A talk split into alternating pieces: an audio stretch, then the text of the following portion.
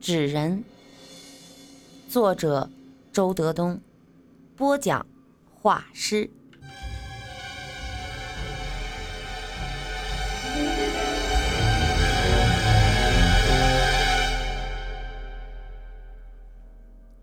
第二天，又是个阴天，收音机一直在报告着大水的险情，连市长呢都到防汛第一线去了。这一天是那个婴儿满月的第二天，中午，藏在乌云里的雷开始轰隆隆的滚动。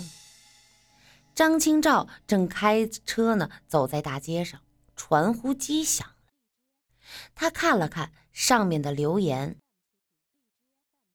我和孩子已经回来了，在长途车站，你快点来接我们，见了面再说。”王娟。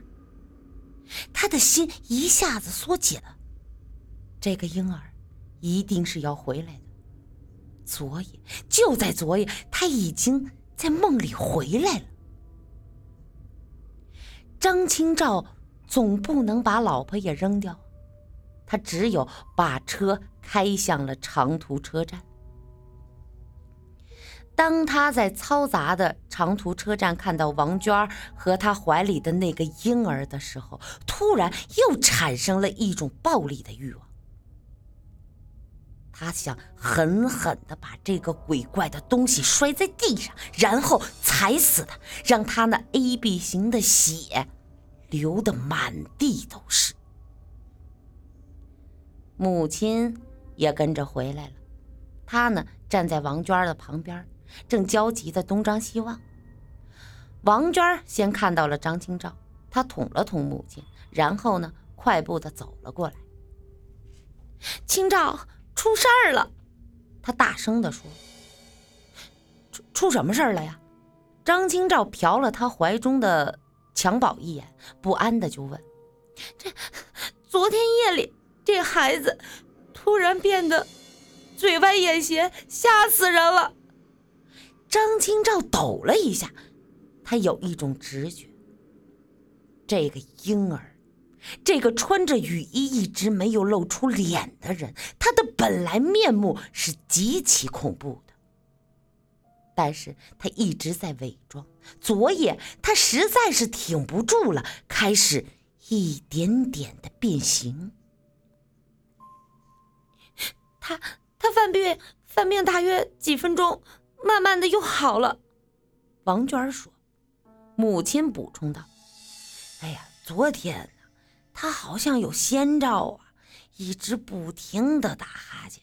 我逗他玩儿啊，他就好像瞎了一样，那眼睛焦点总不在我脸上啊。”张清照低声的说：“走，我们去医院。”分别一周了。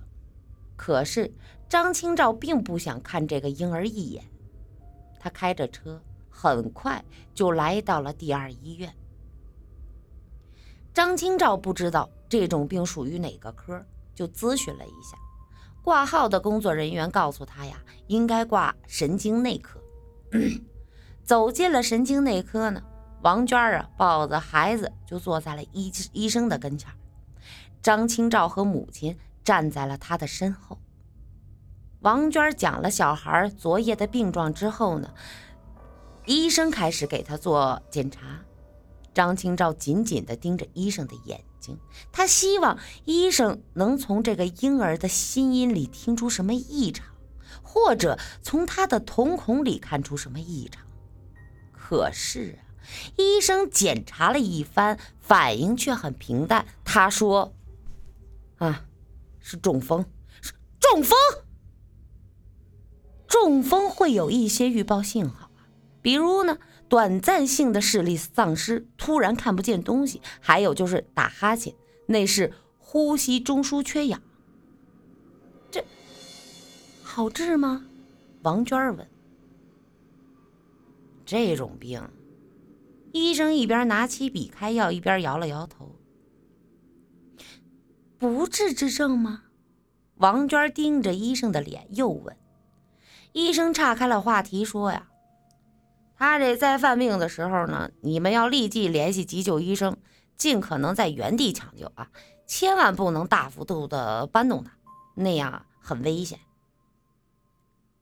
离开医院之后，母亲说：“哎，这孩子不能再回农村去了，这再犯病的话，抢救太不方便。”张清照没说话，把车直接开回了安居小区。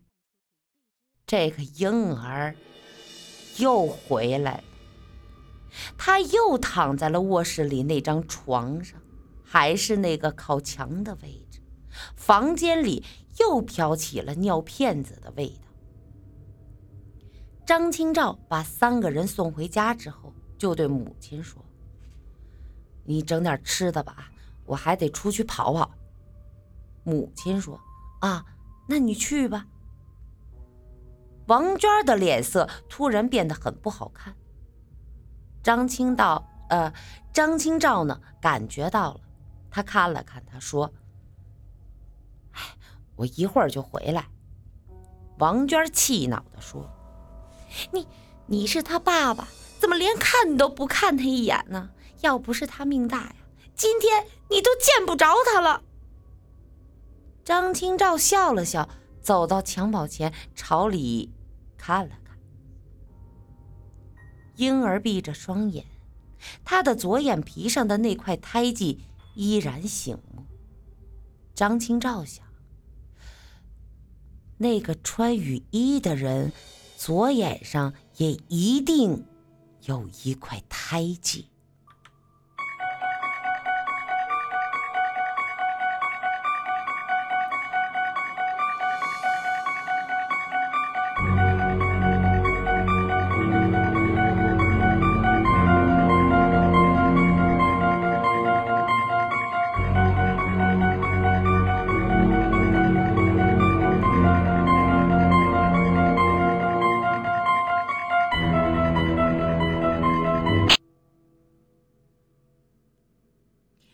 Hello，大家好，欢迎大家在十三点十九分啊来到画师的直播间，欢迎你们。